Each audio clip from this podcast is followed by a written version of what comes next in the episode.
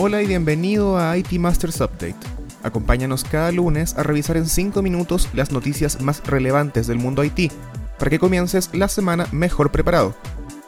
Hoy es 31 de mayo y esto es lo que necesitas saber. El secretario general de la Organización para la Cooperación y el Desarrollo Económicos, OCDE, Ángel Gurria, indicó el jueves que espera que los elementos necesarios para llegar a un acuerdo global que defina impuestos para los gigantes tecnológicos se alcance tan pronto como junio o julio.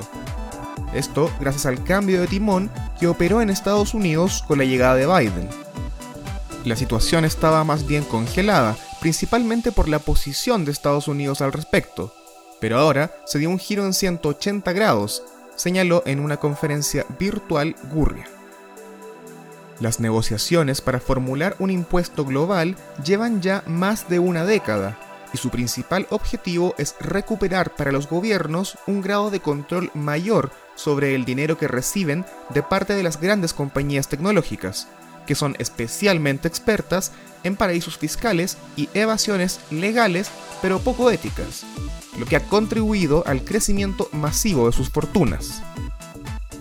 La administración Biden ha indicado que está dispuesta a apoyar un impuesto corporativo global mínimo del 21%, una posición que por ahora lleva todas las de ganar.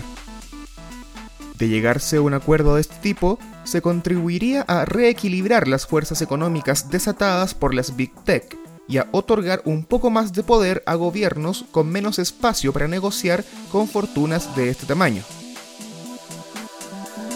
El Centro de Inteligencia de Amenazas de Microsoft informó en los últimos días la reaparición del grupo de hackers Novelium, en una nueva campaña masiva de correos con código malicioso, Novelium fue el organismo criminal responsable el año pasado de vulnerar software de Microsoft, SolarWinds y VMware, lo que resultó en el robo de información de organismos de los gobiernos de Estados Unidos y Reino Unido, el Parlamento Europeo y otras 200 organizaciones en todo el mundo.